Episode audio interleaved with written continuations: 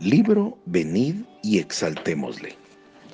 Este es un libro que contiene una introducción, ocho capítulos, y fue publicado en el año de 1994. Sin embargo, eh, esta edición es la tercera edición editada en el año 2000. Introducción. Título Esteban exaltó a Jesús. Una noche mientras oraba en mi casa, buscando la mente de Dios, le hice al Señor una pregunta que estaba presionando mi corazón. Padre, ¿cuál es el siguiente paso que la fraternidad necesita tomar mientras entramos a esta turbulenta hora de los últimos tiempos? Mientras continuaba orando y adorando al Señor en exaltación, buscando su respuesta, me vino una escena bíblica muy clara, como si la estuviera viendo y fuera obra teatral que se estaba develando. Lo que vi era real y vívido, como si lo estuviera viendo en vivo. Había estado orando para que Dios me diera la habilidad de ver y escribir su palabra en una manera clara y gráfica que Él me permitiera verla y expresarla de una forma especial. Yo creo lo que esa noche vi fue la respuesta a mi oración. Vi a Esteban, quien tuvo el honor de ser el primer mártir de la iglesia mientras predicaba y oraba. Y por último, cómo fue la lapidación que lo llevó a la muerte. Qué visión tan clara la que Dios me dio de ese incidente. Vi a los duros de cerviz e incircuncisos de corazón y de oídos, que nos relata Hechos 7, 51. Es decir, los sacerdotes y maestros adornados con sus lujosos mantos bordados de oro. Ellos no apreciaron la prédica poderosa y ungida de Esteban, el cual valientemente se mantuvo anunciando la palabra de Dios a estos hombres con corazones endurecidos, alertándolos que dejaran de resistir al Espíritu Santo. Hechos 7, 51 y 52 dice, duros de cerviz e incircuncisos de corazón y de oídos, ustedes resisten siempre al Espíritu Santo, como sus padres, así también ustedes. ¿A cuál de los profetas no persiguieron sus padres? y mataron a los que anunciaron de antemano la venida del justo, de quien ustedes ahora han sido entregadores y asesinos. ¿Se pueden imaginar la valentía de Esteban? Llamó traidores y asesinos a los sacerdotes. La mayor parte de las palabras de Esteban era una narración de la historia del Viejo Testamento, llegando a su punto máximo con un mordaz reprensión por haber asesinado a Jesús. Mientras predicaba su acusación lleno de valor, la palabra nos dice que su rostro brilló como el rostro de un ángel.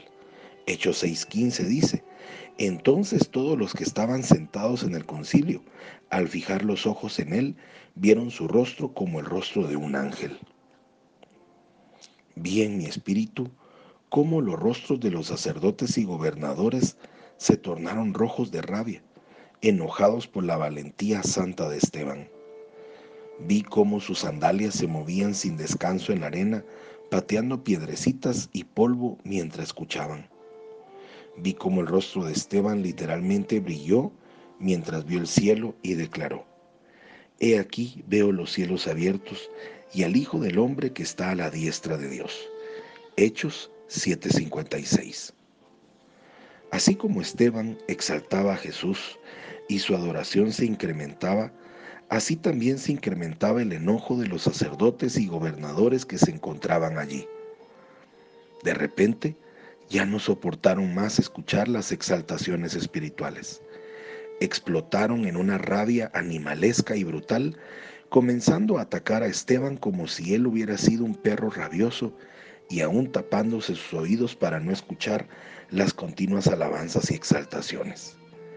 Entonces ellos Gritando se taparon los oídos y arremetieron contra él.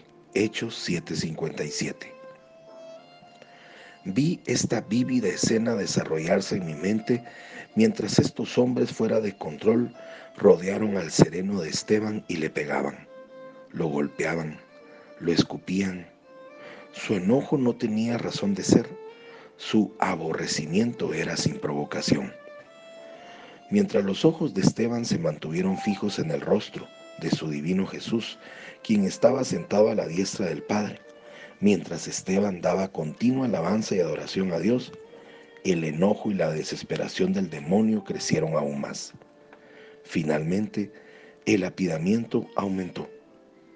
Esteban murió como murió Cristo, sin ningún rastro de resentimiento hacia aquellos asesinos despreciables. Hechos 7:60 dice, y puesto de rodillas, clamó a gran voz, Señor, no les tomes en cuenta este pecado. Y habiendo dicho esto, murió. Mientras vi esta escena, fui testigo de la fidelidad de Esteban y mientras escuchaba sus alabanzas al Rey Celestial, yo también comencé a exaltar a Jesús. En mi propia alabanza personal a Dios, comencé a sentir un poco de lo que Esteban debió haber sentido, una especial y sagrada cercanía con Dios Todopoderoso.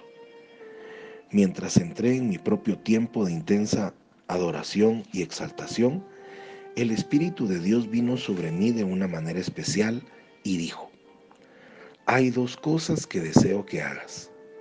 Uno, diles a los hombres que exalten a Jesús. Dos, comienza a hacer puentes aéreos dentro de los Estados Unidos.